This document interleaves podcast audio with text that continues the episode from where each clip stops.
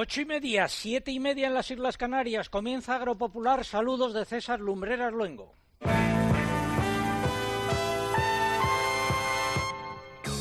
César Lumbreras. Agropopular. Cope. Estar informado.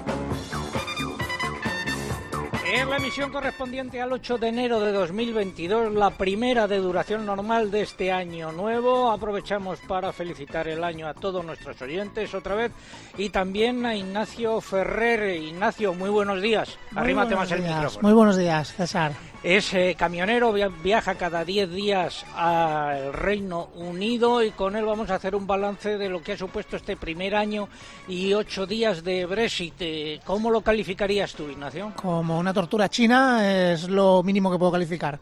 Papeleo, hemos, papeleo. hemos vuelto 20 años atrás, mucho papeleo, mucha burocracia, muchas pérdidas de tiempo y eso es pérdida de dinero al fin y al cabo. Tú llevas eh, habitualmente productos agroalimentarios españoles, ¿no? Sí, cítricos básicamente en campaña desde noviembre hasta, hasta mayo más o menos y luego ya pues sandía, melón, de todo. Bueno, pues continuaremos hablando contigo a lo largo del programa. Estamos en el Camping Park, park el, el, Saler, en el Saler, eh, en Valencia. Eh, él nos ha acogido aquí amablemente. El año pasado estuvimos también aquí, pero tú estabas retenido eh, en Inglaterra, de... exacto, cuando cerró fronteras Francia. Exactamente. Bueno, pues eh, la misión correspondiente al 8 de enero de 2022. Estas son las siete noticias más importantes de los últimos siete días. El sector agrario se levanta de nuevo contra el ministro de Consumo, Alberto Garzón, y pide su dimisión por sus últimas declaraciones sobre la ganadería que han tenido eco en toda Europa. Según él, España exporta carne de mala calidad de animales maltratados. El ministro de Agricultura, Luis Planas, ha guardado silencio. Conoceremos reacciones del sector porcino y de Marta García, ganadera en Cantabria. Crisis en la primera parte de la campaña de naranja. Los precios en origen de algunas variedades han bajado hasta el 30%. Los de las mandarinas, por el contrario, han subido. Ya se han publicado en el BOE los cambios en la normativa sobre concesión de ayudas directas de la PAC para este año. El texto rectifica la aplicación de la convergencia acelerada de los derechos de pago básico que se había previsto inicialmente. Confirmados cinco casos de gripe aviar en aves silvestres en Lérida. España eleva el nivel de riesgo a efectos de la enfermedad, aunque mantiene su estatus de país oficialmente libre de la misma. A 1 de enero, nueve Estados miembros de la Unión Europea no habían enviado a Bruselas su proyecto de plan estratégico de la PAC, entre ellos figuran Alemania, Bélgica y Luxemburgo.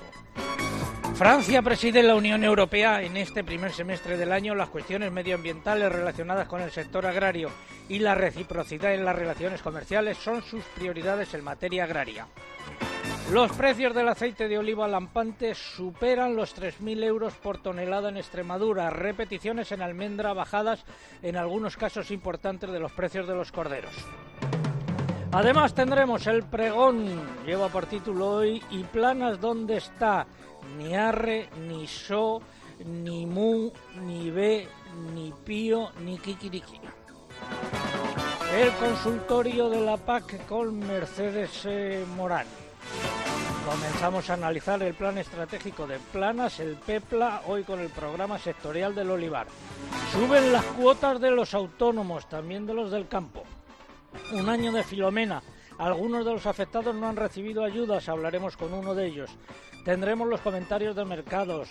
El alcalde Amores, recordamos a los del monopolio agroseguro se cumplen ocho años y 33 semanas desde que informamos sobre el aumento de sueldos y dietas de los miembros del Consejo de Administración de Agroseguro en 2011 y sigue la callada por respuesta.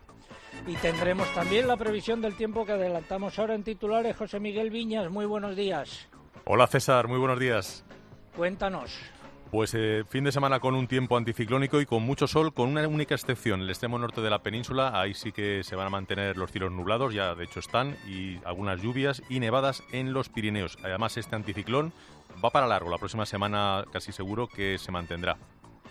Cielos despejados aquí en tierras valencianas, en concreto en el Saler, al lado de la Albufera, 6-7 grados de temperatura, lo que es mucho frío para aquí, ¿no, Ignacio Ferrer? Sí, sí, sí, mucho frío. Nosotros no aguantamos tanto, tanto frío. Todo ello ha sido preparado por un equipo compuesto en la redacción por Eugenia Rubio, Mariluz Álava, Mari Carmen Crespo, María López, Pilar Abad, eh, en el control de sonido Cinta Molina y en el control central el caudillo Orihuela. Y es el momento de recogerse un poco, que estamos aquí a la intemperie para no soportar más este frío eh, o fresco, depende de cómo se mire. Un par de consejos. KWS, la mejor combinación de genética y tecnología para tu cultivo de remolacha. Reserva ya tu semilla online en kws.es. Este fin de semana, Cristina tiene un plan. Desde las 10 de la mañana hasta las 2 quiero contarte las mejores historias, emocionarme contigo, reírme contigo. En Cope, de 10 de la mañana a 2 de la tarde, los sábados y domingos, el mejor entretenimiento lo encuentras en fin de semana, con Cristina López Slichting.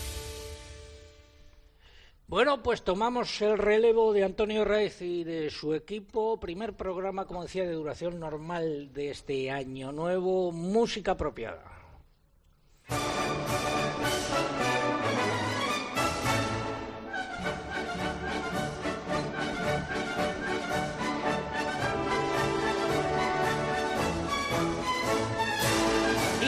Recuperamos el concurso. La pregunta de hoy es eh, la siguiente. Se refiere evidentemente a, a la zona en la que nos encontramos. Paraje natural al lado del saler en el que se cultiva arroz. Paraje natural al lado del saler en el que se cultiva arroz. Es también parque natural. Están en juego tres agendas eh, taurinas eh, que nos facilita el amigo Vidal Pérez Herrero y también para los más pequeños, para que se lo regalen a los más pequeños, tres, tres libritos eh, de recortes de tractores para que se vayan aficionando a la maquinaria agrícola. Formas de participar, pues a través de nuestra web www.agropopular.com entran ahí, buscan en el apartado del concurso, rellenan los datos, dan a enviar y ya está. Y también a través de las redes sociales, pero antes hay que abonarse entre comillas. Eugenia Rubio, buenos días. Hola, muy buenos días. Pues para abonarse y concursar a través de Facebook hay que entrar en facebook.com barra agropopularcope y pulsar en me gusta si es que no lo han hecho ya. Y para hacerlo por Twitter, entran en twitter.com, nuestro usuario en esta red es arroba agropopular y tienen que pulsar en seguir. Además, como cada sábado ya saben, para concursar por Twitter y poder optar al premio es imprescindible colocar junto a la respuesta el hashtag o etiqueta que hoy es almohadilla agropopular buen año 2022. Almohadilla agropopular buen año 2022. Por último, ya saben, estamos en Instagram con el usuario agropopular. Por aquí no se puede concursar, pero sí ver las imágenes y vídeos del programa. Bueno, pues vamos ya con la noticia de la semana, las declaraciones de Garzón, el ministro de Consumo. Espacio ofrecido por Timac Agro. Pioneros por naturaleza.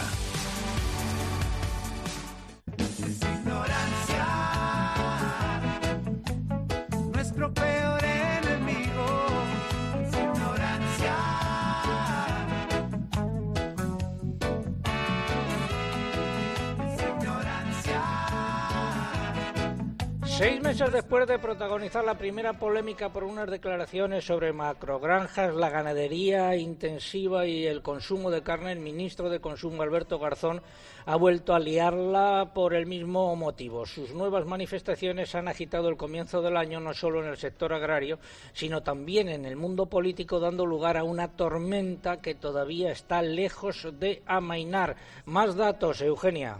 Pues en concreto, en una entrevista en el periódico británico The Guardian, ha afirmado que las granjas de gran tamaño españolas contaminan el suelo, el agua y luego exportan esta carne de mala calidad de estos animales maltratados. Ante las críticas a sus declaraciones, Garzón ha subrayado que lo que dijo en la entrevista es que la ganadería extensiva es una forma sostenible de cría del ganado y tiene mucho peso en ciertas zonas de España, como Asturias, parte de Castilla y León, Andalucía y Extremadura. A su juicio, añade, eso es sostenible, pero lo que no es sostenible en absoluto son las llamadas macro, macrogranjas porque, reitera, contaminan el suelo, contaminan el agua y luego exportan esa carne de mala calidad de animales maltratados. Por otro lado, el ministro reiteraba en la entrevista la necesidad de consumir menos carne, lo que ayudaría a España a mitigar los efectos del cambio climático. ¿Qué han dicho las organizaciones agrarias, Eugenia? Pues la mayoría han pedido su dimisión. El sector ganadero cárnico ha reaccionado, bueno, un poco de distinta manera. Algunos piden la dimisión, como digo, otros han reclamado diálogo o una rectificación para evitar acciones legales. Desde Asaja piden al ministro que deje el cargo por sus continuos ataques al campo español y han señalado que son inadmisibles las declaraciones. También han pedido que deje el cargo, que, sea, que dimita o que le cesen cooperativas agroalimentarias y la Unión de Uniones. UPA considera que debe rectificar o dimitir. La COAG le ha exigido una rectificación pública o de no haberla, que el presidente del Gobierno tome medidas y desde la Asociación Empresarial Cárnica ANAFRIC han pedido a Garzón que rectifique o de lo contrario se reservan el derecho a emprender acciones judiciales.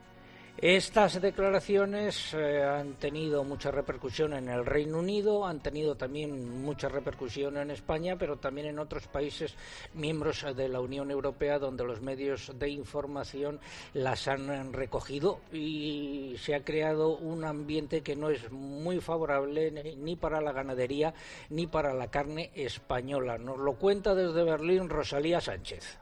La prensa europea se hace eco esta semana de la baja calidad y daño al medio ambiente, según diversos medios de la producción de carne española. En Alemania, por ejemplo, el diario Taz critica las emisiones de amoníaco, de las que la industria cárnica es responsable del 94%. En España, solo la industria porcina representa, dice, el 69%, mientras que las emisiones de amoníaco de la Unión Europea se redujeron en un 24% entre 1990 y 2015, aumentaron en un 12% en España. En Austria es el semanario Der Standard, que se hace eco de las declaraciones del ministro español y de Greenpeace España, que afirma que nada es tan insostenible como la cría de cerdos en España y critica que haya alrededor de un 30% más de cerdos en nuestro país hoy que en 2012 y que el 80% de las 88.000 granjas sean grandes granjas industriales. El reportaje se titula La producción de carne en España, una gran cerdada. Y entre la prensa anglosajona destaca el británico The Guardian, que cita igualmente al ministro Garzón y que describe la producción en masa de la carne española en unos términos que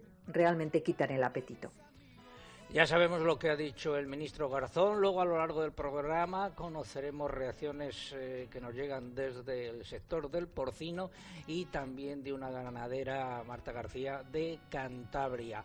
Y como decía, ya sabemos lo que ha manifestado Garzón y que ha dicho el otro ministro que debería estar afectado por estas declaraciones, que es Luis Planas, el de Agricultura. Pues no ha dicho nada, no ha aparecido, sigue desaparecido y puesto de perfil. ¿Acaso tenemos ministro de Agricultura? Que si no hubiera sido por él, a buena hora podíamos haber sacado los tractores, las mulas y gracias. ¿Eh? ¿Estáis todos? Mayormente sí. Pues ahora poned las pancartas y a incordiar lo más que podáis a todos los coches que pasen. Nosotros nos vamos a ver al ministro de Agricultura. Ah, pero es que hay ministro de Agricultura. Pero, ¿cómo se nota que no ve la tele? Muchacho, qué inculto es. Seguimos en Agropopular, continuaremos hablando de este asunto a lo largo de los próximos minutos. Ha sido la noticia de la semana. Innovar es ir un paso por delante. Por eso hemos desarrollado Farming App, la herramienta de inteligencia artificial que mejora el asesoramiento de nuestros ingenieros de campo y te ofrece un servicio integral. Timac Agro, pioneros por naturaleza. Estamos en tierra de arroz y también de cítricos.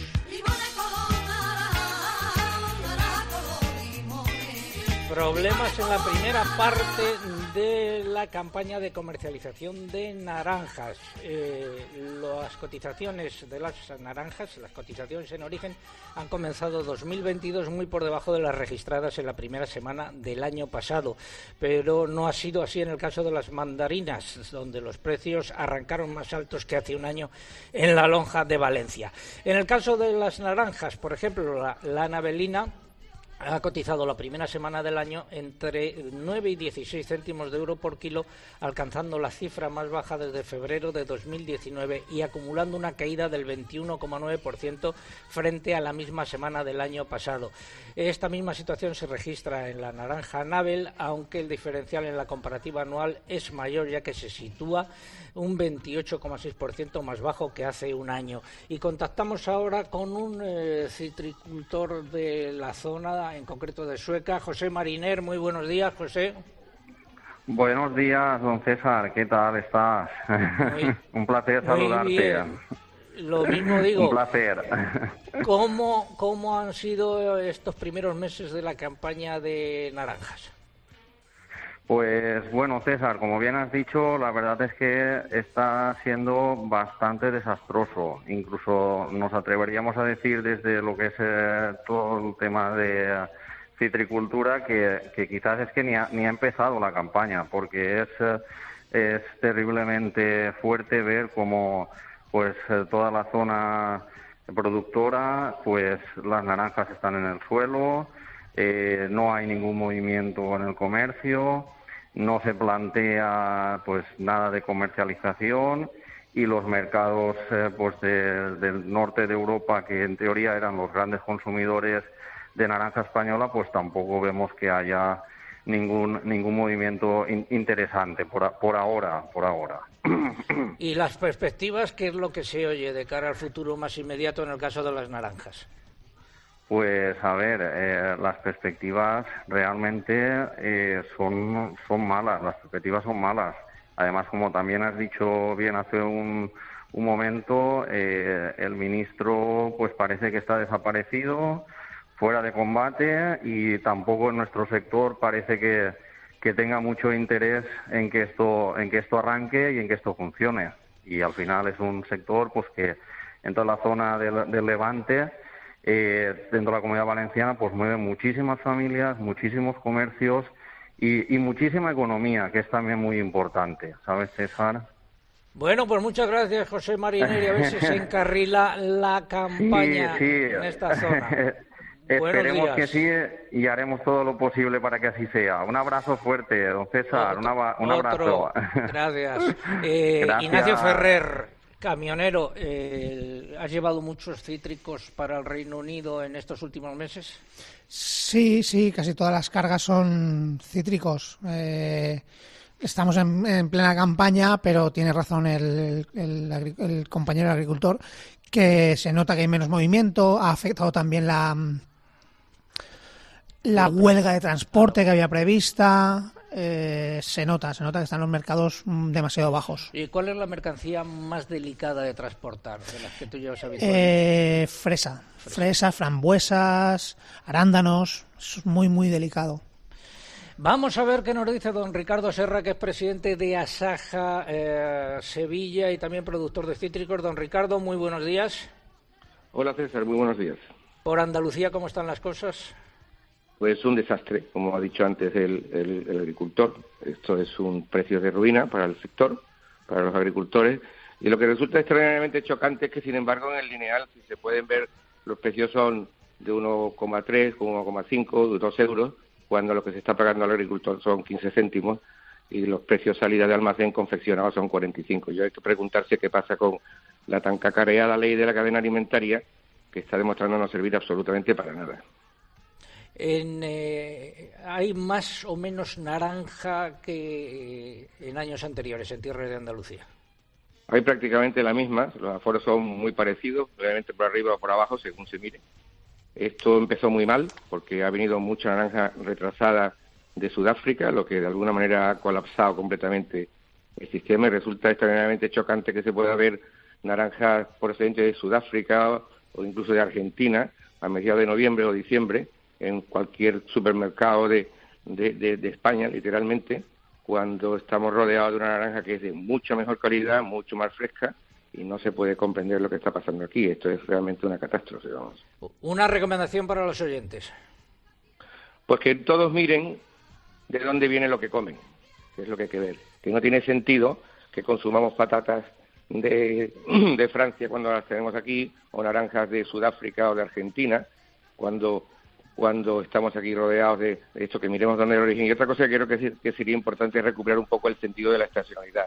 Si se va uno a cualquier lineal ahora mismo, pues hay eh, cerezas de, de Sudamérica o melones de no sé dónde, y cuando lo normal es comer la fruta de invierno, la fruta de verano, y tener un poco el sentido de estas cosas, porque a la Unión Europea se le llena la boca hablando del, de la granja a la mesa y todas estas cosas, pero y la sostenibilidad, el mundo rural y todo lo demás, pero a la hora de demostrar pues estas cosas, fomentar el consumo propio, la estacionalidad, la salud de, de las cosas que se comen, la, eh, pues mm, francamente pues brillan por su ausencia y esto va camino de, de, desmantelar completamente el sistema. Y la ley de la cadena alimentaria, como he dicho antes, a las pruebas está 15 céntimos para el agricultor, un euro y medio en el lineal.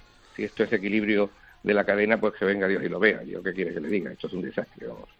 Don Ricardo Serra, presidente de Saja Sevilla y también productor de cítricos. Gracias por habernos acompañado en Agropopular. Nuestro deseo que se enderece la campaña de naranjas. Muy buenos días. Buenos días y feliz año. A ver si puede ser No se para todos. puede vivir así. No se puede vivir así. No se puede soñar sin una verdad. Llega el momento del consultorio de la PAC. Abrimos la ventanilla. Si no te pilla la ventanilla, confesao. La Hoy ventanilla toca el turno de doña Mercedes eh, Morán, que fue directora general de Política Agraria Comunitaria en la Junta de Extremadura. Doña Mercedes, muy buenos días, feliz año nuevo. Buenos días, don César. Feliz año para todos. Comenzamos hoy a desgranar el PEPLA, el plan estratégico de su amigo Planas. ¿Y lo hacemos por dónde? Bueno, pues vamos a hablar, por ejemplo, del olivar en la PAC, porque lo que parecía en un principio que iba a ser una ayuda asociada al olivar tradicional por las expectativas que había generado el ministro Plana, pues se ha convertido en un programa sectorial al que se va a destinar solo 30 millones de euros al año y será para las organizaciones de productores que presenten un programa operativo. Es decir, algo similar a cómo funcionan las ayudas de frutas y hortalizas, pero con muchísimo menos dinero. Si lo vemos con más detalle, eh, en primer lugar, quien va a recibir las ayudas, por lo tanto, no serán los agricultores, sino estas organizaciones de productores que se formen cumpliendo una serie de condiciones que todavía está diseñando el Ministerio. También pueden recibir estas ayudas las cooperativas y figuras como la FAD que presenten un programa operativo y una solicitud de reconocimiento como organización de productores. Y estos futuros beneficiarios, además, deben tener un volumen de producción eh, determinado procedente del olivar tradicional. ¿Qué se va a considerar olivar tradicional por el Ministerio? Eso, eso iba a preguntar. Bueno, pues esta, esta definición que tiene su cosa, pues eh, según el Ministerio será el olivar de secano con una densidad máxima de 140 árboles por hectárea o con una pendiente igual o superior al 20% o que esté en terraza o todo a la vez. Es decir, mm, entra bastante superficie. En el caso de las variedades de aceituna de mesa, las comunidades pueden modificar esta definición. Pues como decía, estas organizaciones de productores presentarán ese programa operativo. que ¿Qué es un programa operativo? Pues es un plan a varios años donde se recogen una serie de actuaciones dirigidas, entre otras muchas, por ejemplo, a la inversión en activos materiales, a la conservación del suelo, al uso eficiente de la energía, a la mejora del uso de sus productos o, ojo, a la mejora de las condiciones laborales y a la garantía del cumplimiento de la normativa laboral por parte de los agricultores que empleen. Por último, decir que estas actuaciones se financiarán el 50% de los gastos por la PAC y el otro 50% lo pagará la propia organización de productores. Y en esto, don César, es en lo que ha quedado el apoyo al olivar tradicional en la nueva PAC. Que queda muy lejos de lo que en un principio prometía el ministro, ¿no? Totalmente lejos, porque él generó la esperanza de que habría una ayuda asociada a la aceituna de mesa, al incluirlo entre los diferentes productos que podían ser beneficiarios de, de esa ayuda y que además habría un, un programa sectorial para la- el aceite de oliva, ¿no? Al final, pues ha quedado en esto y con un presupuesto ridículo. Gracias, doña Mercedes Morán. Consulta para ella, es, eh, para ella y para nuestro equipo de analistas en nuestra dirección de correo electrónico oyentes arroba agropopular.com. Entran ahí y nos mandan sus dudas. Gracias, doña Mercedes. Muy buenos días. Buen fin de semana a todos. El himno de la PAC, por favor. A 31 de diciembre pasado se habían abonado a los agricultores y ganaderos españoles 4.009 millones de euros en concepto de ayudas directas de la PAC correspondientes a 2021, cuyo pago se inició el 16 de octubre y el BOE publicó el pasado 29 de diciembre el Real Decreto con los cambios en la normativa eh, sobre concesión de ayudas directas para el presente año 2022. ¿Algo que destacar, Eugenia? Sí, uno de los elementos más destacables del texto es que rectifica la aplicación de la convergencia acelerada de los derechos de pago básico que se había adoptado inicialmente para este año y que provocó una oleada de protestas. Una vez aplicada la nueva convergencia en 2022, ningún derecho tendrá un valor unitario inferior al 73% del valor medio regional en lugar del 80% que se había establecido inicialmente. El Real Decreto introduce otros cambios, por ejemplo, se podrán llevar a cabo actividades de mantenimiento en los pastos permanentes de uso en común de titularidad pública. Y respecto al plazo de solicitud de las ayudas, se mantiene el comprendido entre el 1 de febrero y el 30 de abril, aunque las comunidades autónomas pueden decidir ampliarlo hasta el 15 de mayo como máximo. Ha sido nuestro consultorio de la PAC. Hablamos ahora de la subida de las cuotas de autónomos.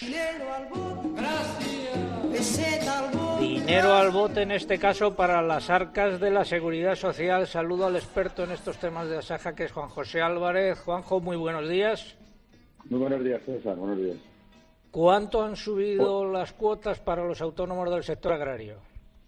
Bueno, pues para los autónomos del sector agrario eh, la subida así, eh, está en torno a unos 4 euros en las bases mínimas. Es decir, ya saben los autónomos agrarios que ellos tienen que cotizar en una base entre 960 euros actualizada y 1.152, que es el primer tramo, al tipo del 18,75%. Y eso sería, eh, estarían pagando 180 euros ahora, en la actualidad. Anteriormente pagaban 176,07 euros. Eso es lo mínimo mínimo. Y luego, a partir de esa base de 1.152,60 euros hasta la base máxima de autónomos, tienen que cotizar a otro tipo del 26,50% y también tienen mejoras voluntarias, por lo tanto, los agricultores y ganaderos tendrán que calcular cuál es la base que, o sea, la cuota que les corresponde, porque tendrán que añadir un 30, un 3,30% por contingencias comunes, un 2,80% por protección de contingencias profesionales o cese de actividad, etcétera, etcétera. Y luego, Juanjo, para los Juanjo perdona, perdona un momento, perdona un momento. ¿Te importa esperar unos minutos que tenemos que ir a publicidad local y seguimos hablando del tema? Perfecto, aquí estoy. Seguimos en Agropopular. Tiempo ahora para la publicidad local. Volvemos en tres minutos. César Lumbreras. Agropopular. Escuchas Cope. Y recuerda, la mejor experiencia y el mejor sonido solo los encuentras en cope.es y en la aplicación móvil. Descárgatela. Vino Pata Negra lanza su edición más especial, Fauna Ibérica. Toro, Mancha y Rioja. Sé fuerte, astuto y rápido. Sé Pata Negra.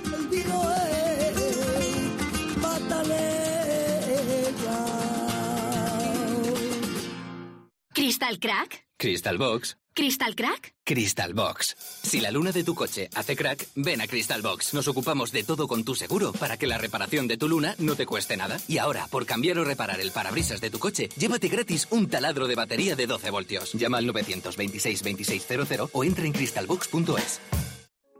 ¿Qué es para ti la energía fotovoltaica?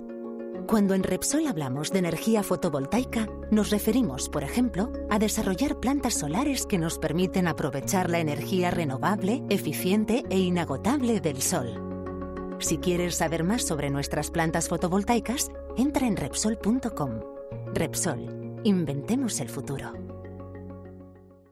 Mientras que muchos quieren ver la vida de color de rosa, cuando se trata del alquiler todos buscan el naranja. El naranja de la puntualidad del cobro de la renta, el de la morosidad cero, el de la calidad de servicio, el naranja de alquiler seguro. Si quieres ver la vida de color naranja, entra en alquilerseguro.es. Alquiler seguro, el color del alquiler.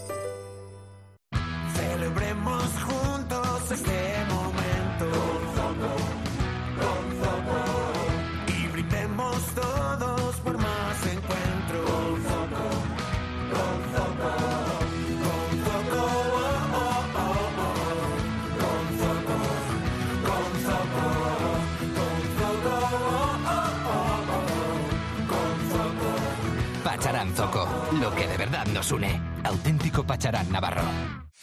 En Cope estamos donde estás tú. ¿Qué tal Lola? ¿Cómo está? Buenos días. Hola, guapo. Porque con la aplicación llevas en tu móvil todos los programas con los mejores comunicadores. ¿Qué, qué tal le fue a usted con las sevillanas? O si tú, yo soy yo desde mi sótano, así como unos 60, y mi marido son dos metros. O sea que imagínate la pareja perfecta para... Nos escuchas en directo o cuando tú quieras. Los mejores contenidos donde estés, porque con la aplicación móvil nos movemos contigo.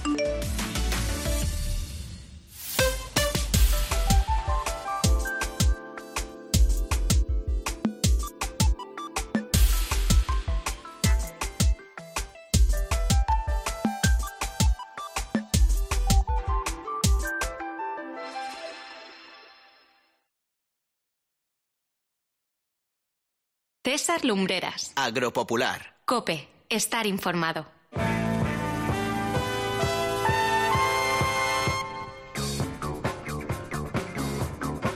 Nueve de la mañana y unos segundos, ocho de la mañana y unos segundos en las Islas Canarias. Estamos emitiendo hoy desde el Saler, en casa de un camionero que va con frecuencia al Reino Unido, de Ignacio Ferrer. Con él estamos compartiendo esta hora y media de radio. Si ustedes se incorporan ahora a nuestra audiencia, nuestro agradecimiento y nuestros mejores deseos para esta jornada. Y si llevan con nosotros desde las ocho y media, también en nuestro agradecimiento. En ambos casos, quédense con nosotros porque tenemos muchas cosas que contar todavía, comenzando por el pregón de hoy que lleva por título ¿Y planas dónde está? Ni arre, ni so, ni mu, ni be, ni pío, ni kikiriki. Ya llegó como cada mañana el pregonero. Me lo resumí ayer de forma muy gráfica la corresponsal de COPE en Alemania, la salmantina Rosalía Sánchez. Comillas. Ahora mismo lo que menos apetece por aquí es comprar carne española. Se cierran comillas. Se refería a la tormenta desatada por las declaraciones del ministro de Consumo a un periódico británico que han sido reproducidas en una buena parte de medios de los Estados miembros de la Unión Europea, a las que se debe agregar un reportaje aparecido esta semana en un semanario austriaco en el que se califica a España como la pocilga de Europa. Menudo comienzo de año, por lo menos para nuestro sector ganadero y cárnico. Resulta que el ministro de Consumo, Alberto, Garzón, se desmelenó otra vez, como ya hizo hace seis meses, en este caso en un diario británico, y puso a los pies de los caballos a una parte de la ganadería nacional, la intensiva, por sus métodos de producción.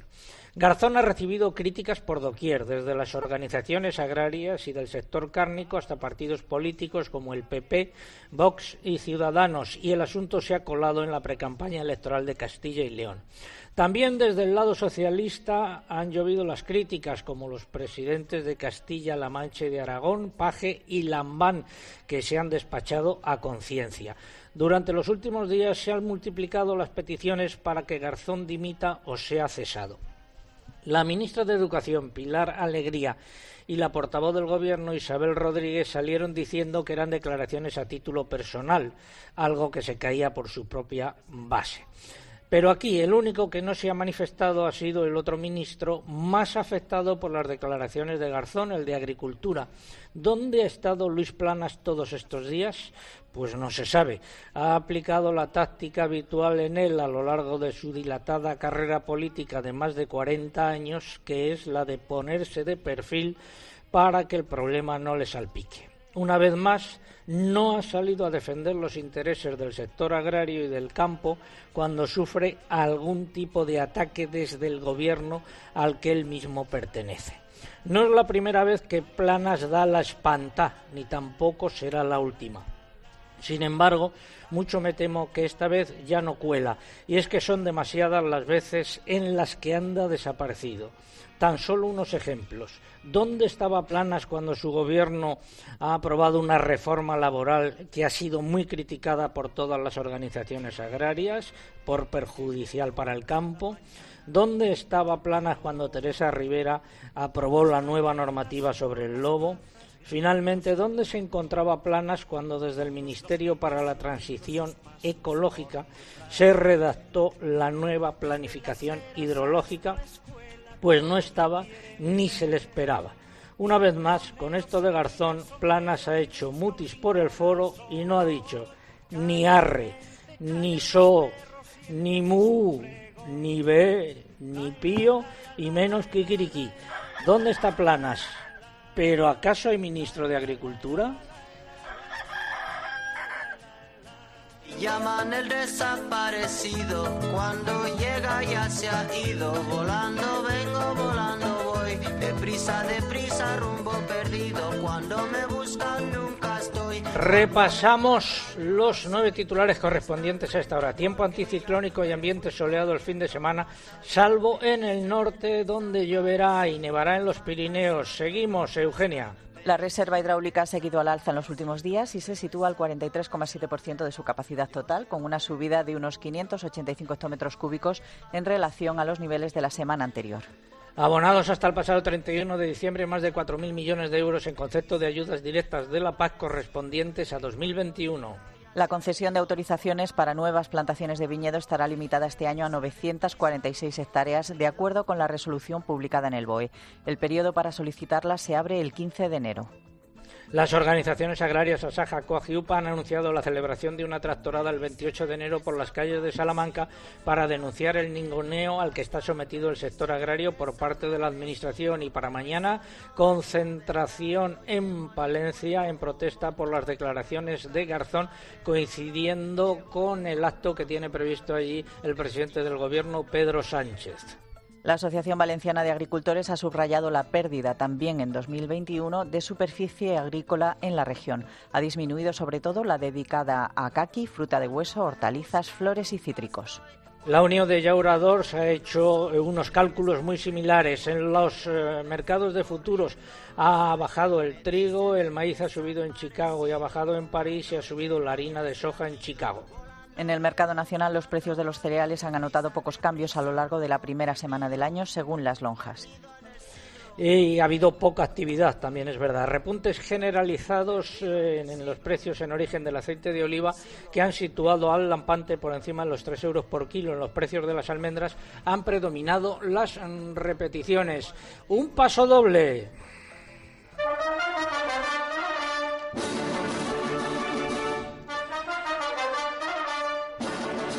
Hoy tenemos nuestro concurso. ¿Qué es lo que están en juego? Están en juego tres agendas taurinas eh, para este año 2022, una auténtica joya de arte que edita el amigo Vidal Pérez Herrero. Y están en juego también tres eh, libritos sobre eh, recortes o tres folletos, como quieran llamarlo, estos destinados a los más pequeños de la casa, con recortables de tractores para que los niños los vayan recortando y los vayan pegando en ese álbum se aficionen así a la maquinaria agrícola. Eso es lo que está en juego. Eh, formas de participar. Bueno, tengo que decir la pregunta que es ¿qué paraje natural se encuentra al lado de El Saler, paraje natural que estoy viendo ahora mismo en el que se cultiva arroz? Esta es la pregunta. Formas de participar a través de nuestra web www.agropopular.com. Entran ahí, buscan el apartado del concurso, rellenan los datos, envían y ya está. Y también a través de las redes sociales. Pero antes hay que abonarse. Mamen, muy buenos días. Hola, buenos días. Así es, en el caso de Twitter hay que entrar en twitter.com, buscar arroba agropopular, que es nuestro usuario en esta red social, y pulsar en seguir. Y ya saben que en Twitter también es imprescindible para poder optar a nuestros premios que coloquen junto a la respuesta el hashtag que hemos elegido para este sábado, Almohadilla Agropopular Buen Año 2022. Almohadilla Agropopular Buen Año 2022, del que ya han tomado buena nota nuestros agrotuiteros porque nos han convertido ya en tendencia este sábado. Si prefieren concursar a través de Facebook, tienen que entrar en facebook.com barra agropopularcope y aquí solo tenemos como requisito que pusen en me gusta, algo que casi todos nuestros seguidores ya han hecho. Y les recuerdo una vez más que también estamos en Instagram, que por aquí no se puede concursar, pero que si nos buscan en esta red social, nuestro usuario es agropopular, van a poder ver todas las fotos y los vídeos del programa de hoy. ¿Qué nos han dicho los oyentes? A través del correo, Sebastián Martínez, por ejemplo, nos desea un feliz año nuevo y dice duro con garzón y con todos los que quieren destruir la agricultura y la ganadería. Juan Álvarez nos cuenta que en Gijón el sábado ha amanecido con nubes y algo fresquito. Ángel Huertas también nos desea un feliz año, en este caso desde Campo de Cristal, en Ciudad Real. donde han empezado el día con dos grados bajo cero. José Francisco Raya nos escucha desde Monterrubio de la Serena y allí desde allí nos cuenta que la recolección de la aceituna afronta ya su recta final y Juan Camaño nos dice que en Murcia la mañana ha empezado soleada. Vamos ahora hasta Córdoba, José David Díaz Moedano, estudiante de agrónomo. José David, buenos días. Buenos días, don César. Y a través de Twitter, ¿qué nos dicen los amigos agrotuiteros? Pues en Twitter cambiamos de año, pero lo que no cambia es la actividad y la tendencia de, de nuestros amigos agrotuiteros. Por ejemplo, José Antonio nos dice que tienen un día soleado y muy frío en Málaga. También Javier nos escribe desde Valladolid, donde dice tienen una mañana también muy fría y con niebla y donde siguen podando viñedos. Desde Calasparra, José Martínez nos comenta que tienen en esta mañana cuatro grados, también fresquitos, y que toca desayunar hasta que desaparezca la niebla para poder podar. Y Manuel Aguilera nos enviaba una preciosa imagen en el campo de su pequeño heredero Aniceto y nos dice César que un recortable le vendría genial ya que apunta buenas maneras. Bueno, vamos a ver eh, si tiene suerte. Gracias, José David. Volvemos en un rato contigo. Ahora recuperamos la comunicación con Juan José Álvarez. Subida de lo que tienen que pagar los autónomos, más ingresos para las arcas de la seguridad social que están tiritando. Juan José Álvarez, buenos días de nuevo. Buenos días de nuevo, César. Ha merecido la pena esperar para escuchar tu gran pregón de hoy. ¿eh? Ah, Bueno, muchas gracias. eh, bueno, eh, estaba resumiendo. Los trabajadores por cuenta propia agrarios eh, comentaba que van a tener una subida correspondiente en torno entre 4 y unos 15 euros dependiendo de los tipos que utilicen para su mejora. La base mínima va a ser, y el tipo mínimo, un- eh, en torno a 4 euros, y lo máximo que puedan escoger en torno a unos 15. Es una subida correspondiente al año 2021 que no se produjo por la pandemia. Por lo tanto, esta subida viene en recogida desde, de- ya desde el año 2020, que no se, no se había hecho. Y para los trabajadores autónomos del régimen general, los de la base mínima van a pasar a pagar de 286 euros a 294 euros al mes en el año 2022, es decir, 8 euros más. Y la gente y los trabajadores autónomos de la base máxima van a pasar a pagar de 1.233 euros a 1.266, es decir, 33 euros más al mes durante el año 2022. Esa es la subida, ¿no? Que afecta a los autónomos del campo y a los autónomos eh, con carácter general. De la rama general, eso es, de la rama general. Y estas son la, la subida que hay, eso es. Gracias, Juan José. ten- Sí. Sí, no, habrá que tener también en cuenta, eh, para los cálculos de la base, los trabajadores mayores de 47 años con vistas a la jubilación y también los autónomos societarios. Pero eso ya viene en la normativa recogida en los presupuestos generales del Estado, nada más. Muchas gracias, Juan José Álvarez, el experto de Asaja en estas cuestiones eh, fiscales y de seguridad social. Muy buenos días. Vamos ahora con la previsión del tiempo. Les habla el hombre del tiempo con nuevas informaciones. José Miguel Viñas, meteorólogo de Meteorred y de Agropopular. Buenos días de nuevo. Buenos días, César, buenos días. Pronóstico para este segundo fin de semana del año, no del primero. El primero fue el anterior. Eso es. Bueno, pues eh, se va a imponer eh, la estabilidad atmosférica en la mayor parte del país, eh, ambiente soleado que ya tenemos ahora en muchas zonas y frío, lo están comentando los oyentes. La única excepción va a ser el extremo norte de la península, donde el paso de sucesivos frentes durante hoy y mañana va a mantener los cielos muy nubosos a cubiertos, se producirán lluvias y también nevadas, localizadas sobre todo en Pirineos, donde las cotas de nieve van a estar ahí oscilando entre los 1.200 y los 1.600 metros, de ahí para arriba. Vientos fuertes del oeste y del noroeste en el litoral cantábrico, también por el Ampurdán, en el nordeste de Cataluña, delta del Ebro y norte de Baleares. Las temperaturas hoy, por el día, algo más bajas, sobre todo mm, también mañana, de cara al domingo, se producirán esas heladas bastante generalizadas por las montañas y zonas del interior. De lunes a miércoles. Se va a mantener este tiempo anticiclónico con ambiente seco y soleado en la mayor parte del país. Será de nuevo en el extremo norte de la península donde sigan esas nubes y tengamos precipitaciones en general débiles, las más persistentes por el Cantábrico Oriental y por los Pirineos. Allí seguirá nevando en cotas medias y altas. El ambiente se va a mantener frío en el interior peninsular, se van a repetir esas heladas nocturnas y a primeras horas de la mañana en zonas de montaña, en las dos mesetas y en zonas del interior del sureste, y las temperaturas diurnas a partir del martes comenzarán a bajar, notándose más frío a partir de esa jornada. Van a dominar vientos del norte y del oeste, en general flojos, con la excepción de algunas zonas del nordeste de la península y de Baleares. ¿Y del jueves en adelante? Pues todo apunta que se va a mantener ese dominio de altas presiones durante esa segunda mitad de la semana, con ambiente más invernal de lunes a, miércoles, más invernal que el, el, que vamos a tener de lunes a miércoles. La principal novedad va a llegar por el Mediterráneo. Allí se van a ir nublando más los cielos, irá aumentando esa nubosidad y esperamos algunas lluvias que serán más probables en la zona del sureste de la península. Se va a reforzar el viento de levante en el estrecho y en Alborán, soplará fuerte allí y vamos a continuar con esas heladas, es lo que toca ahora en el mes de enero, de madrugada por muchas zonas del interior peninsular, aunque en general débiles. De cara al próximo fin de semana, seguramente cambie el tiempo por Canarias y tengamos algunas lluvias allí en las islas occidentales. Así que, en resumen, César, una semana con un tiempo invernal, que es lo que toca, bastante tranquilo, tranquilo en general, sin sobresaltos meteorológicos. Ah, es el pronóstico del tiempo para la segunda semana del nuevo año.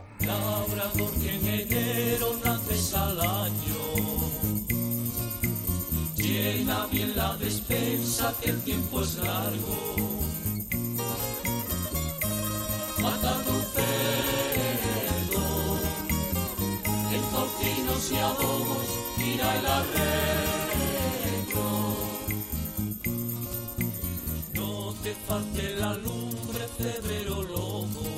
El refrán meteorológico de la semana por los reyes, los días y el frío crecen.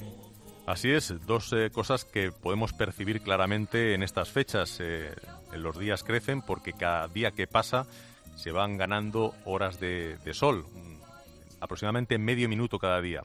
Y en cuanto al frío, pues el mes de enero, según la climatología, es el mes más frío del año y esto que he apuntado antes en el pronóstico, pues es una realidad.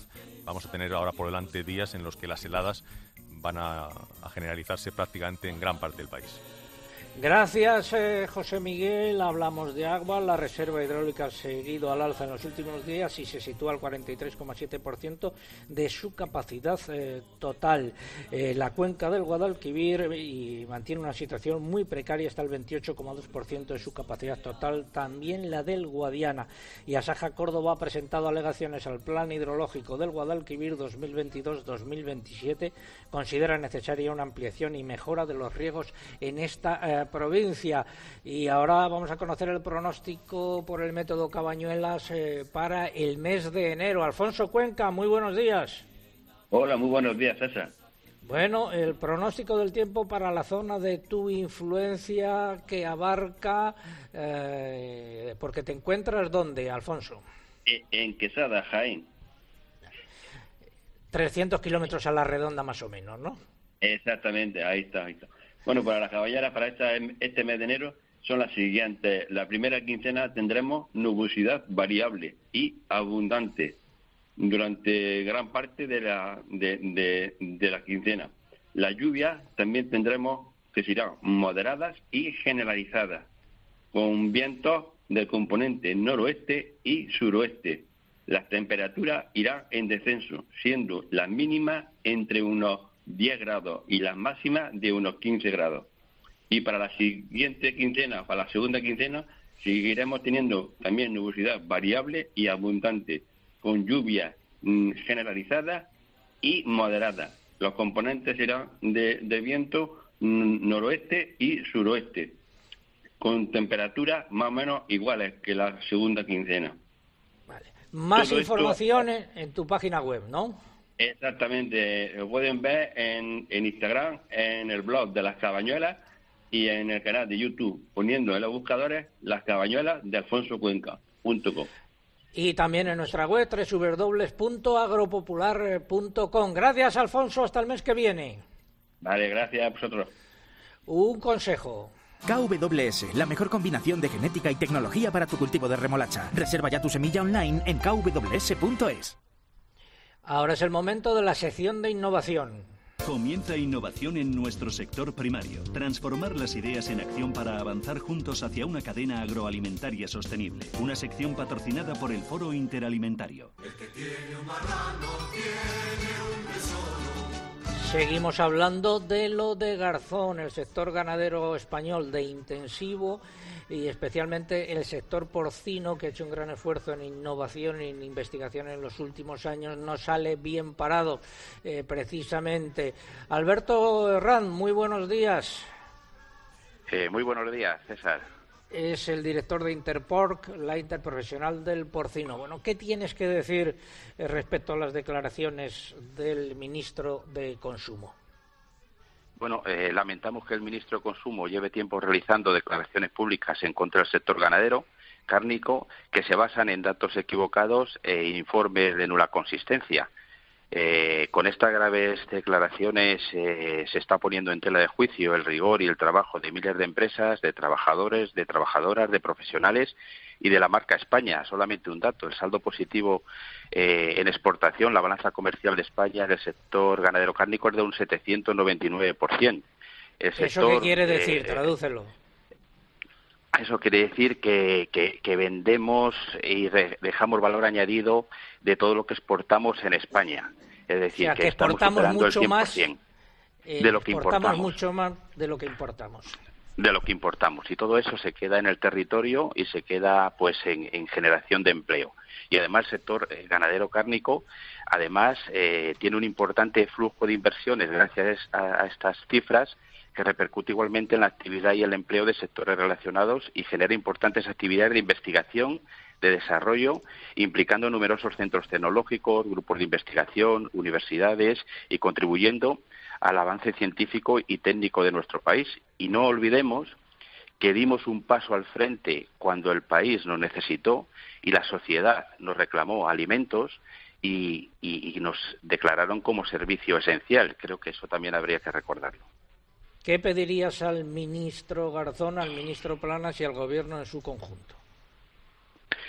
Bueno, eh, yo creo que tenemos unos sectores eh, muy importantes, ganaderos cárnicos, de todas las eh, especies y todas las actividades, y creo que es positivo que la imagen que demos hacia afuera pues sea la realidad. Es decir, trabajamos en temas de bienestar animal, somos punteros, tenemos reglamentos ya en, bienestar que va más allá de la normativa.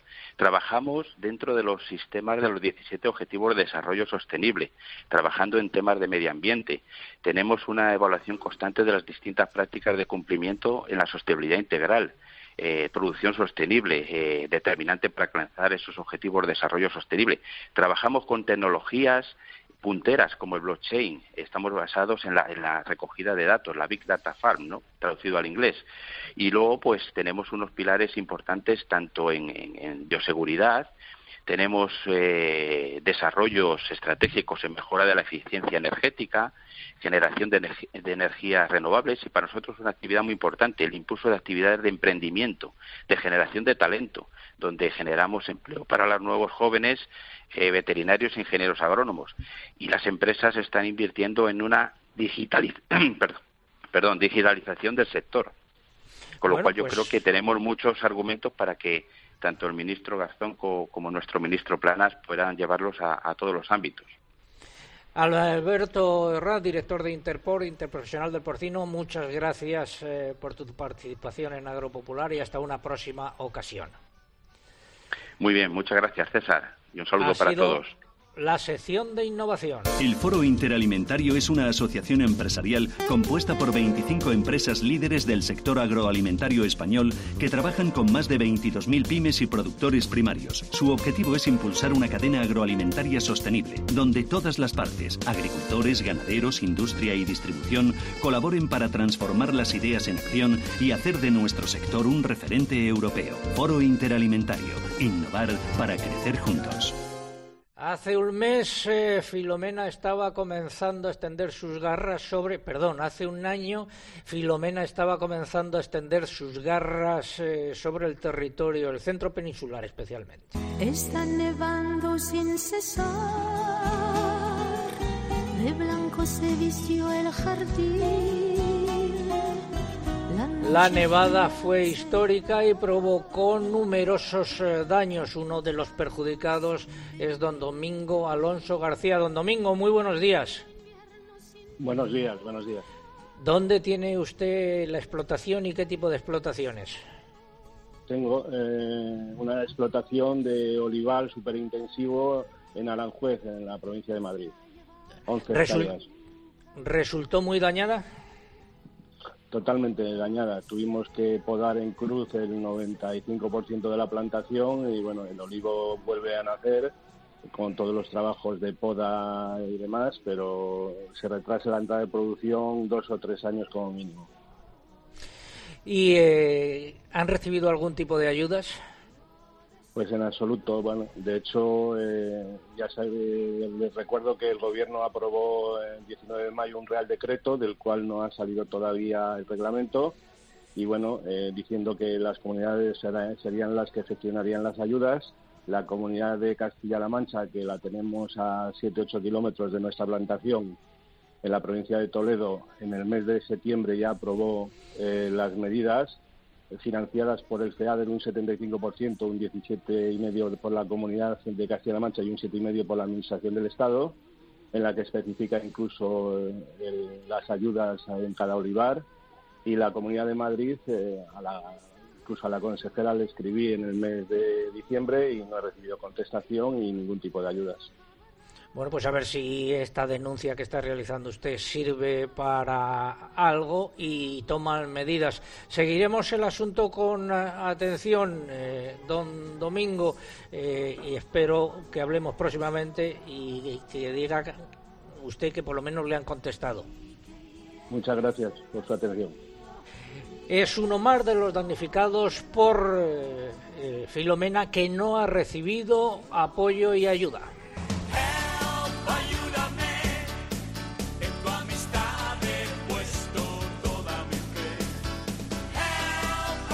Vamos ya con la primera parte del comentario de mercados. Fertiberia, líder en fertilizantes, le acerca la información de los mercados agrícolas. Comenzamos por el mercado interior. Eh, según los operadores comerciales, eh, hablo de cereales, ha habido escasa actividad y han predominado las bajadas en el mercado interior. Según las lonjas, pocos cambios en las cotizaciones. En los puertos, recortes de entre 4 y 6 euros para el trigo y de 2-3 euros para el maíz. Y en los mercados de futuros, el trigo ha bajado, el maíz ha subido en Chicago y ha bajado en París y la harina de soja ha subido en eh, Chicago y tenemos algunas eh, cotizaciones en la lonja de León, eh, repeticiones de precios, trigo pienso 280, la cebada 267, como decía, repeticiones, la avena 265 ha subido 2 euros, el maíz 277 euros, subida de un euro. Pasamos ahora a otros productos como los cítricos, Mariluz Alaba. Las pocas compras que se han realizado han sido para las variedades Quembrembilla y Nabel, según la lonja de Valencia, donde los precios de las naranjas se sitúan entre 9 céntimos de la Navelina y 35 céntimos de por kilo de la Sanguinelli. Entre las mandaninas, cotizaciones oscilan entre 23 céntimos de euro de la Hurtanique y 1,30 euros por kilo de la Orri, mientras que el limón fino baja ligeramente en Alicante, pagándose entre 15 y 22 céntimos de euro por kilo, según la Consejería de la Comunidad Valenciana. En eh, lo que respecta al aceite de oliva, la lonja de Extremadura ha registrado importantes aumentos de hasta 150 euros en relación a la semana anterior en Lampantes, donde los precios cerraron entre 2.950 y 3.050 euros por tonelada. El Virgen cotizó entre 3.050 y 3.200 euros con subida de 50 euros y el extra entre 3.300 y 3.450 euros por tonelada con un aumento de 75 euros. También en el sistema Pulred de la Fundación del Olivar predominaron las subidas. Fuentes de Olestepa eh, señalan que los precios no han tenido cambios en relación con la semana anterior y en frutos secos los precios de las almendras se han mantenido una semana más sin cambios.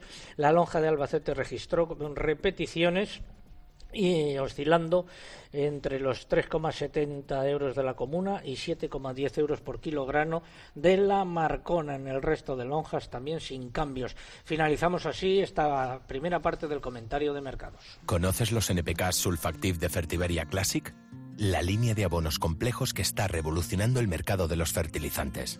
Seis nutrientes totalmente solubles que garantizan la fertilización más completa y equilibrada, que aumenta la producción y la calidad de la cosecha y te aseguran la máxima rentabilidad de tu inversión.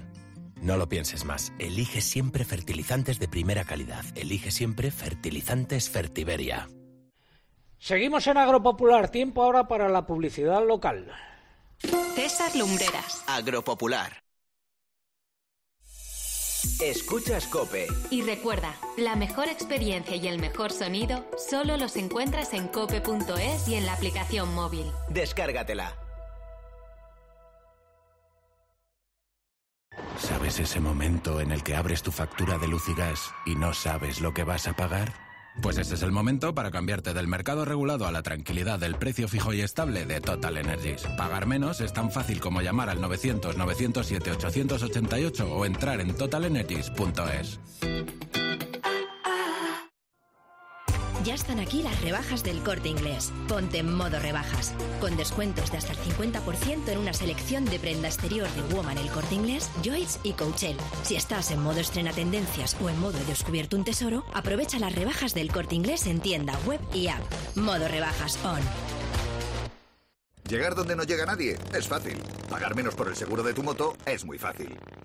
Vente a la mutua con tu seguro de moto y te bajamos su precio, sea cual sea. Llama al 91 555 5555. 91 555 5555. Mutueros, bienvenidos. Esto es muy fácil. Esto es la mutua. Condiciones en mutua.es. Un año de carburante gratis. Un año de carburante gratis. Un año de carburante gratis. En CEPSA te puede tocar un año de carburante gratis cada día y 50.000 premios directos de 10 euros en CEPSA. Ven a CEPSA y mira bien tu ticket porque puede estar premiado. Consulta condiciones en CEPSA.es. ¿En qué capítulo de tu vida estás ahora? ¿Quieres hacer una reforma o cambiar de coche? ¿Tus hijos ya necesitan un ordenador para cada uno? ¿O quizás alguno ya empieza la universidad? ¿Habéis encontrado el amor y buscáis un nidito? En Cofidis sabemos que dentro de una vida hay muchas vidas y por eso ahora te ofrecemos un nuevo préstamo personal de hasta 60.000 euros. Cofidis, cuenta con nosotros. Estrena el año ahorrando y mejorando tu casa. Hasta el 2 de febrero estrena ofertas el Leroy Merlin. Y ahora haz tu pedido online o llamando al 910 49 99 99 y si lo tenemos en tu tienda más cercana te lo entregamos en 24 horas. O puedes recogerlo gratis en solo 3 horas. Consulta el resto de condiciones en leroymerlin.es. Leroy Merlin, da vida a tus ideas. ¿Quieres estar más cerca de Carlos Herrera? Fina, buenos días. Buenos días, caballero de las ondas, número one, desde Barcelona. De Paco González, de Pepe Domingo Castaño, de Manolo Lama, de Juanma Castaño, de Ángel Expósito, de Pilar Cisneros, de Fernando de Aro. Es sencillo. Entra en cope.es y regístrate ya. Tiempo de juego por el mundo, ¿dónde nos lleva hoy? Viena, Javier se llama el oyente. Hola, Javier. Si escuchas Cope, ahora accederás a un universo lleno de experiencias exclusivas. En una radio que también se ve, con los mejores contenidos a la carta. Entra ya en cope.es, regístrate y disfruta.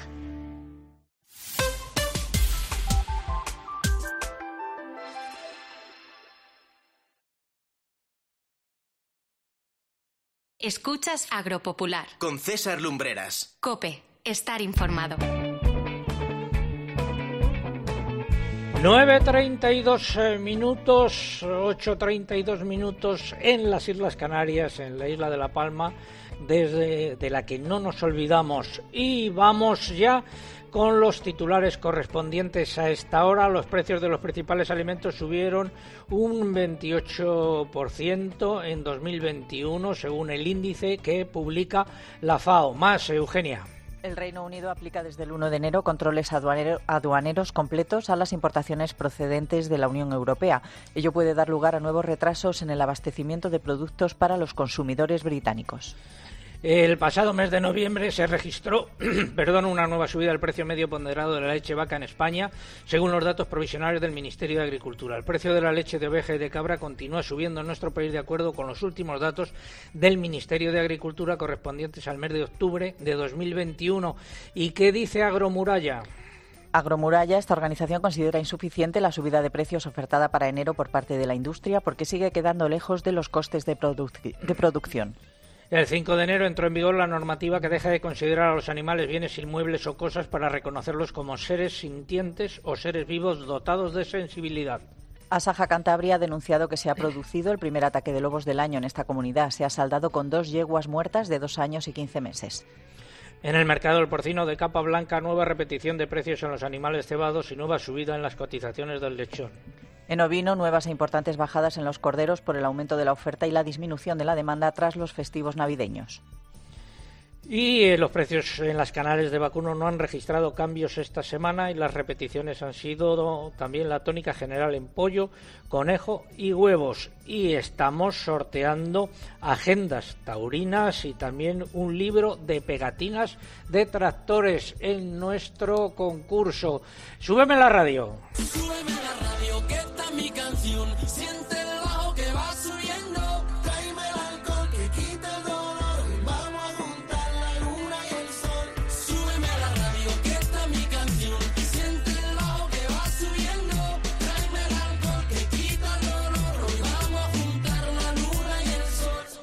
del pasado. Nuestro concurso, paraje natural al lado del saler en el que se cultiva arroz. ¿Cuál es el paraje natural que se encuentra al lado del saler que estoy viendo ahora mismo en el que se cultiva arroz? Esa es nuestra pregunta. ¿Qué es lo que está en juego? Tres agendas eh, taurinas que nos facilita el amigo Vidal Pérez Herrero para este año, una auténtica obra de arte y tres eh, libritos o folletos. Eh, para los más pequeños recortables de, de tractores, con recortables de tractores. Eso es lo que está en juego. Formas de participar a través de nuestra web www.agropopular.com. Entran ahí, buscan el apartado del concurso, rellenan los datos, dan a enviar y ya está. Y luego también a través de las redes sociales, pero antes hay que abonarse. Mamen. Sí, en Twitter entrando en twitter.com, buscando arroba agropopular, que es nuestro usuario en Twitter, y pulsando en seguir si aún no lo han hecho. Y ya saben que en esta red social es imprescindible para poder optar al premio que no se olviden de colocar cuando respondan nuestro hashtag almohadilla agropopular buen año 2022. Almohadilla agropopular buen año 2022 que como decía antes ya nos han hecho nuestros agrotuiteros tendencia y también han hecho ahora respuesta a nuestro concurso. Si prefieren participar a través de Facebook, tienen que entrar en facebook.com barra agropopularcope y aquí lo único que hay que hacer es pulsar en me gusta si no lo han hecho en semanas anteriores. Y les vuelvo a recordar que estamos en Instagram, que nuestro usuario es agropopular y que, que aunque por esta red social no se puede concursar, sí van a poder disfrutar de las fotos y vídeos del programa de este sábado. ¿Algo que hayan dicho? A través de Facebook, Yoli FS nos dice que en Gijón ha amanecido con bastante frío y viento.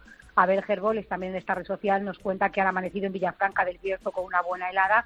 Y María Almudena Moreno nos dice que acaba de llegar de trabajar y que es una alegría para ella dejar el trabajo, poner la radio y escucharnos cada sábado.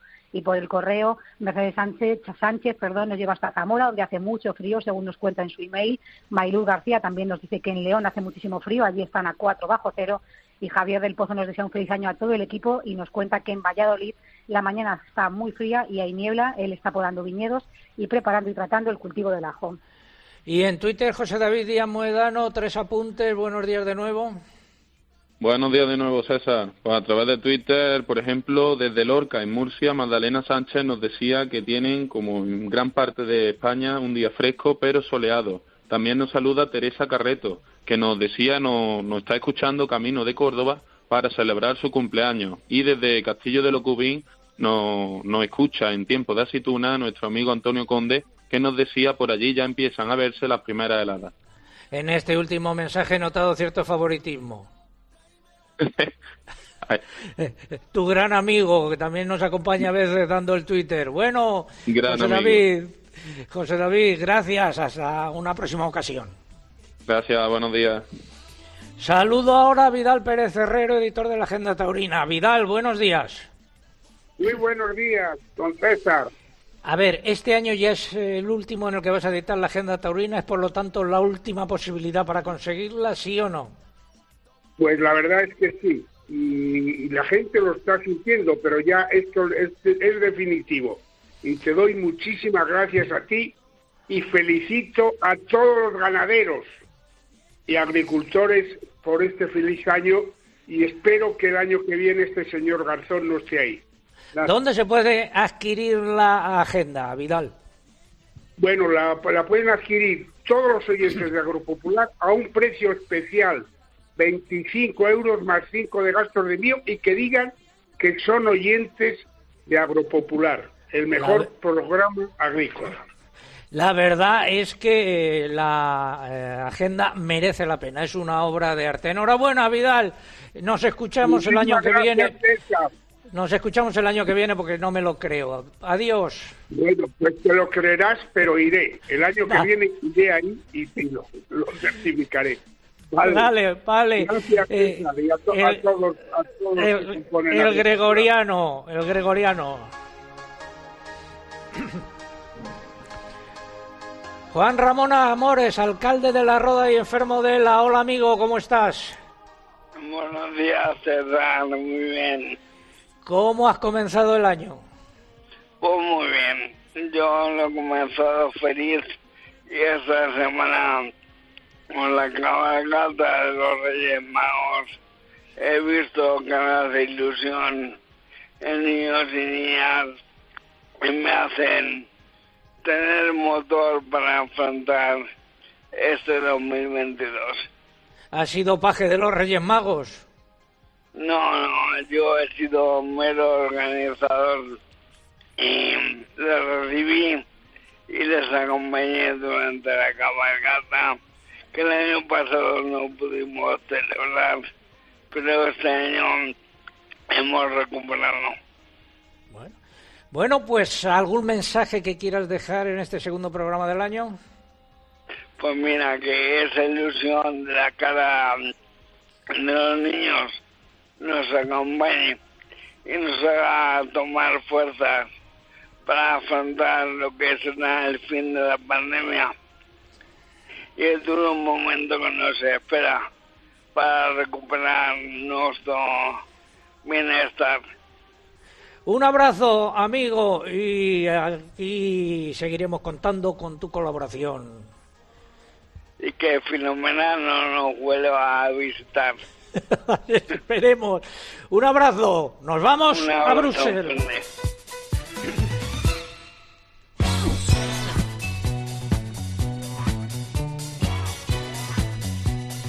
El ataque de tos se ha apoderado de mí. Eh, desde la Roda hemos llegado a Bruselas, pasando por el Saler. Y hablamos de los planes estratégicos, Eugenia. A 1 de enero de este año, nueve Estados miembros de la Unión Europea no habían enviado a Bruselas su proyecto de plan estratégico de la PAC. Se trata de Alemania, Bélgica, Bulgaria, la República Checa, Letonia, Lituania, Luxemburgo, Rumanía y Eslovaquia. Algunos de ellos ya habían avisado de que les sería difícil concluir sus planes a tiempo, dado el retraso con el que se adoptaron los dos primeros reglamentos en los que se precisaban algunos detalles de aplicación. El comisario europeo de Agricultura se ha limitado a dar su agradecimiento a los países que sí han cumplido y espera ahora con impaciencia, ha dicho, la presentación de los planes pendientes cuanto antes. Por otro lado, la Comisión ha anunciado que va a crear una página web en la que publicará todo lo relativo al proceso de evaluación y aprobación de los planes de los Estados miembros, miembros incluidas las cartas con observaciones que envíe a cada uno de ellos. Desde el 1 de enero es Francia el país que preside la Unión Europea y ese día presentó en detalle sus prioridades para este primer semestre del año. En materia agraria hay tres asuntos esenciales. El primero de ellos es lo que llama la reciprocidad de las normas en las relaciones comerciales, es decir, que los productos importados de países terceros cumplan con las mismas exigencias que deben respetar los comunitarios en materia de seguridad alimentaria y de protección del medio ambiente. En segundo lugar, el debate de propuestas medioambientales que afectan directamente al sector agrario, por ejemplo, las relativas a la agricultura baja en carbono, la captura de carbono en los suelos agrícolas o la revisión de la directiva sobre el uso sostenible de fitosanitarios. Y en tercer lugar, el proceso de evaluación y aprobación por parte de Bruselas de los planes estratégicos de la futura PAC, que Francia quiere que sea muy transparente, sobre todo porque quiere que la aplicación de las nuevas exigencias medioambientales sea uniforme en todos los Estados miembros. Los precios de los principales alimentos subieron en un 28% en 2021 respecto a 2020, de acuerdo con el índice de precios que publica mensualmente la FAO, Organización de Naciones Unidas para la Agricultura y la Alimentación. Ignacio Ferrer, presta atención a lo que viene ahora, que hablamos del Brexit, que a ti te afecta como camionero que vas cada 10 días al Reino Unido, eh, te afecta mucho. Como estaba previsto, el Reino Unido aplica desde el 1 de enero controles aduaneros completos a las mercancías procedentes de la Unión Europea, Eugenia. Su implantación se retrasó debido a la pandemia, pero no ha habido nuevos aplazamientos y desde principios de año los productos comunitarios que quieren acceder al mercado británico son sometidos a controles más estrictos y debe informarse del envío a las autoridades del Reino Unido con 24 horas de antelación. Los importadores británicos, por su parte, tienen que obtener declaraciones de origen que indiquen si las mercancías que se importan se han producido en la Unión Europea. Estas exigencias pueden dar lugar a nuevos retrasos en el abastecimiento de productos al mercado británico y provocar escasez de algunos de ellos. Ignacio Ferrer es camionero, viaja cada 10 días aproximadamente al Reino Unido. Eh, estábamos, nos ha cogido en su casa, en el Camping Park, que se encuentra en el Saler. ¿Cómo se te ha quedado el cuerpo después de escuchar esto, Ignacio? ¿O ya lo habías notado? ¿Has hecho algún viaje con posterioridad al 1 de enero? Eh, sí, eh, esto lo llevamos sufriendo ya un año. Eh, para nosotros no han cambiado mucho las cosas porque mm, avisamos con dos días de antelación a la aduana y sin la aceptación de la aduana no te dejan ni embarcar. No puedes entrar al Reino Unido. No te rechazan ya en el Reino Unido. Ya no puedes pasar de Francia. Entonces, nosotros esto ya llevamos sufriendo un año. Pero ahora eh, parece que se va a complicar todavía más, porque Sí. los controles, como decía, controles aduaneros completos. Eh, te llamaremos eh, las próximas semanas y nos cuentas si todavía se ha intensificado Sí, sí. más la cosa. En el último viaje, ¿qué llevabas? Eh, naranjas y mandarinas. Y eh, cuando vienes de vuelta, vienes cargado, ¿qué es lo que sueles traer? Del Reino Unido eh, solemos bajar eh, de, de la zona de Escocia marisco o ya bajas vacío a Francia y, y ahora eh, lo que lo que compramos es mucha patata de Francia, de la zona de Normandía. Se trae patata. Mucha patata. Oye, las navidades, el año pasado no pudiste estar aquí en tu casa con tu mujer, luego la saludaré, eh, y con tus hijos en, en- en Nochebuena y Navidad. Lo tenías previsto, pero te pilló el bloqueo aquel. Este año, ¿cómo has pasado las navidades? Pues muy bien, este año gracias a Dios me han tocado me ha tocado aquí en casa, eh, lo he podido disfrutar y la verdad que muy feliz. Bueno, luego te despedimos eh, como te mereces. Muy bien, gracias. Eh, despedir en el mejor sentido de la palabra, lo digo por acabar el programa. Hablamos ahora de gripe aviar.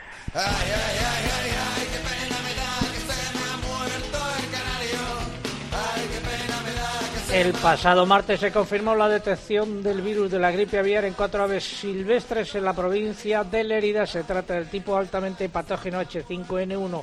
Cuatro cisnes y una cigüeña fueron hallados muertos por agentes rurales de la Generalidad de Cataluña en el río Segre, a la altura de la localidad de Soses. Y eh, el lobo Asaja Cantabria ha denunciado que se ha producido el primer ataque de lobos del año en esta comunidad. Se ha saldado con dos yeguas muertas de dos años y quince meses en Soto, en Campo de Suso. Y hasta Cantabria nos eh, vamos eh, para conocer qué opina Marta García sobre las declaraciones de Garzón. Marta, muy buenos días. Muy buenos días, César. Feliz año a todo el equipo de la COPE, de Agropopular y a todos nuestros oyentes. de la ganadería Val del Mazo en Cantabria y también habitual en las redes sociales. Bueno, las reacciones a lo de Garzón, lo primero. Bueno, pues eh, estoy tremendamente enfadada con estas declaraciones y quiero, quiero dejar muy claro que en España, en España el único maltrato que existe dentro del sector primario es el maltrato, es el maltrato que el gobierno hace al sector primario español.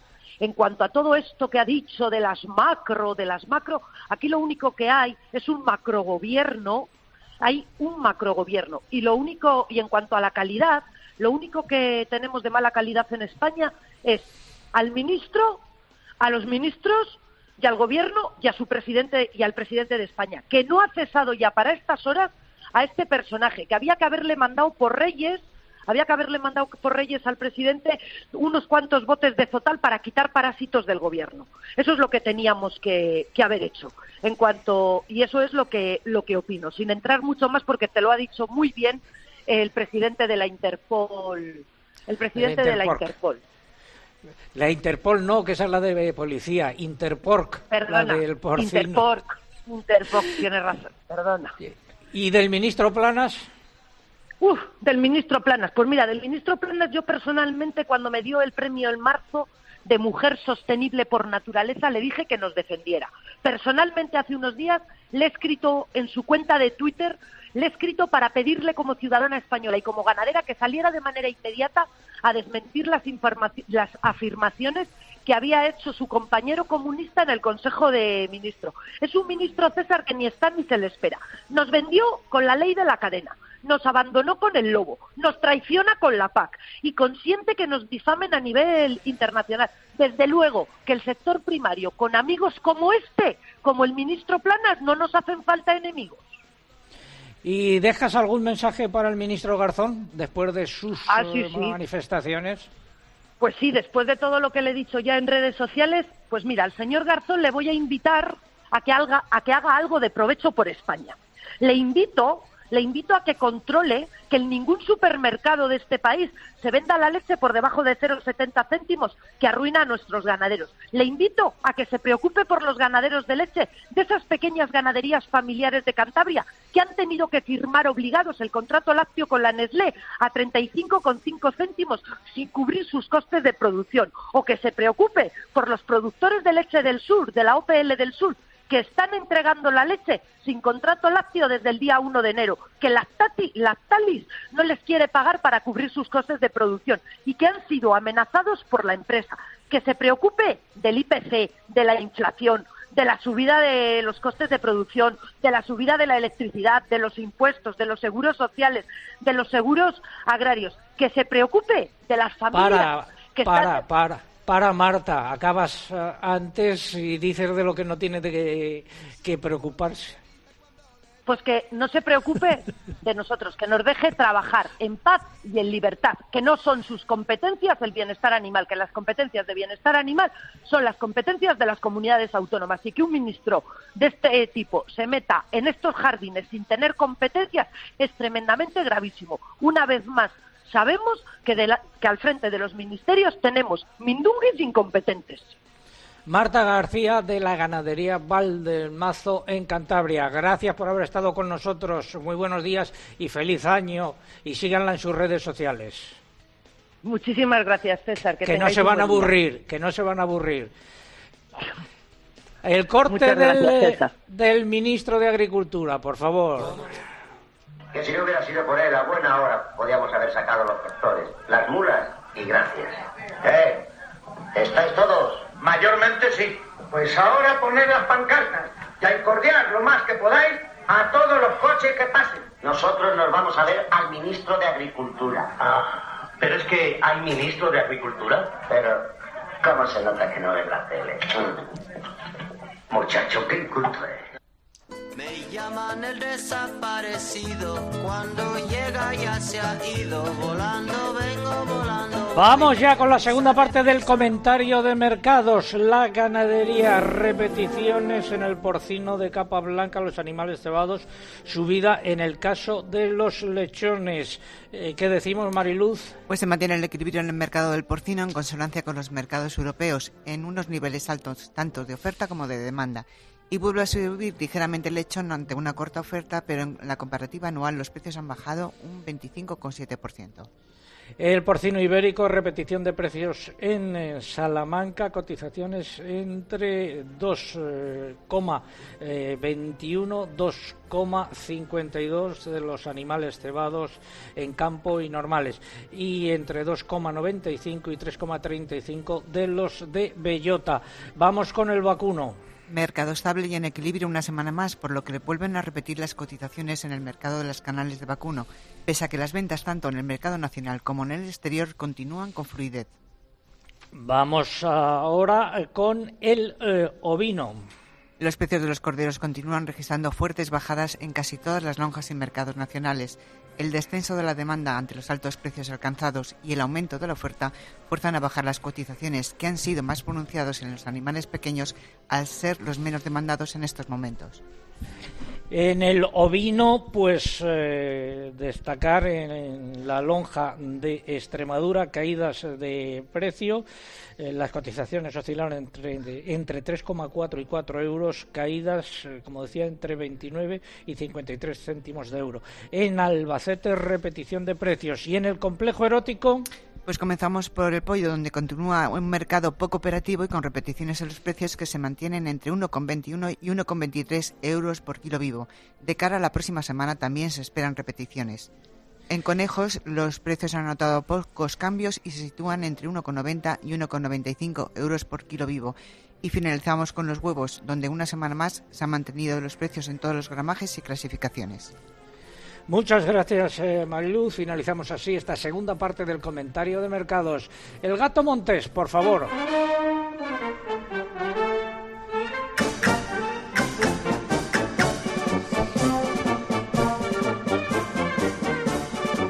Ignacio Ferrer, camionero, que nos ha acogido hoy aquí, lo prometido el año pasado cuando estuvimos aquí en el, el programa el día posterior a Navidad es Deuda.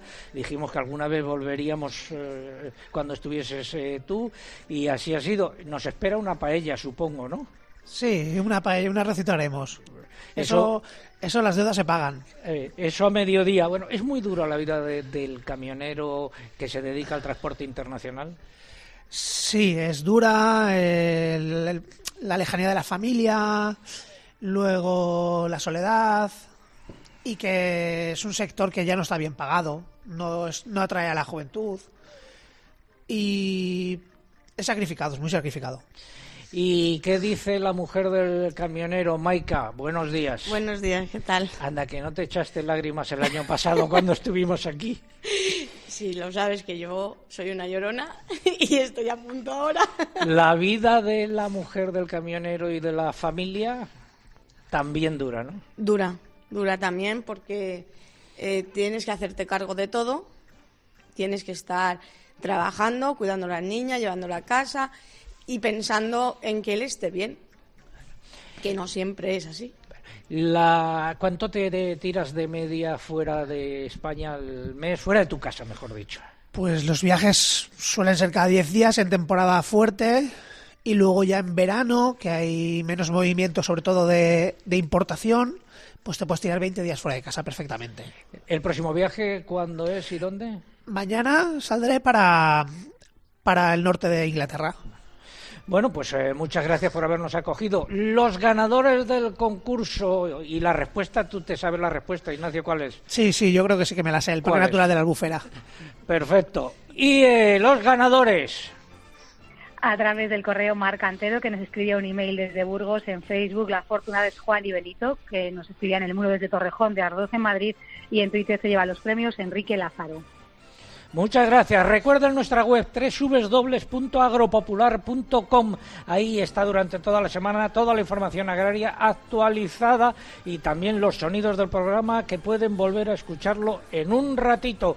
Eh, muchas gracias por su atención. Gracias Ignacio, gracias Maika. Gracias. Volvemos la semana que viene, Dios mediante. Saludos de César Lumbreras Luengo. Que lo pasen bien.